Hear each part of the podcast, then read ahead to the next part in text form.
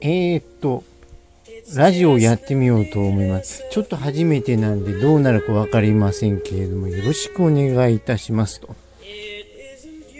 今日は産経の新聞のコラム産経名に、うなぎの話がちょっと書いてある、その辺の話をちょっとやってみようと思います。で、今流れているバックサウンドが、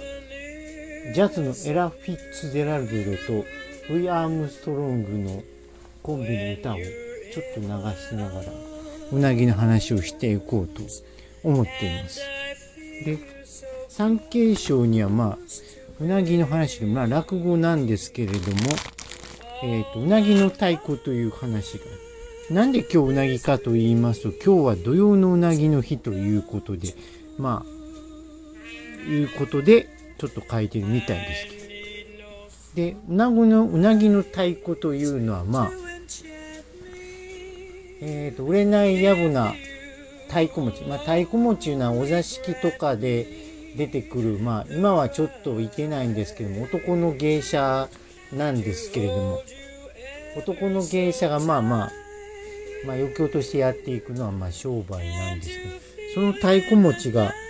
え、ー、と、旦那におごってもらおうと思ったんですけども、逆におごって、おごってしまうという、まあ、話で。うなぎ。うなぎをまあ、おごってもらうんですけど、おごられるという、まあ、ちょっと、夏らしい話なんですけど、結構聞くと面白くて、これはちょっと以前、ちょっと大阪では、うん、竜亭市場ショーでちょっと実際聞いて、あと YouTube とかで新章とか新章とかで聞いたりはしてて、なかなか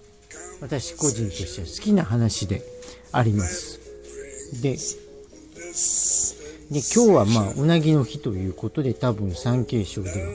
書いてるんですけれども、今年はうなぎがちょっと豊富みたいなんで、ちょっと安値ということなんですけれども、読んでみますと、まあ以前と比べて、まだまだちょっと厳しいところというのが現状みたいなところでございます。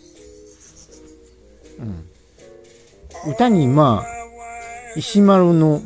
我申す夏痩せによしというものぞうなぎ取りめせと。まあこれ万葉集の大友のやかもちの歌のようにまあ昔からうなぎは夏の滋養食としてあったみたいですけど、私も食べたいとは思いますけれども、ちょちょっとなかなかお金の具合がありますし、ちょっと食べにくい。でも、食べたいとは思います。でも最近はスーパーの安値を買って食べてるぐらい。今年、まあ、いずれはうなぎ屋で食べてみたいなとは思います。ちょっと短いですけども、今日はこの辺りにしたいと思います。では、失礼いたします。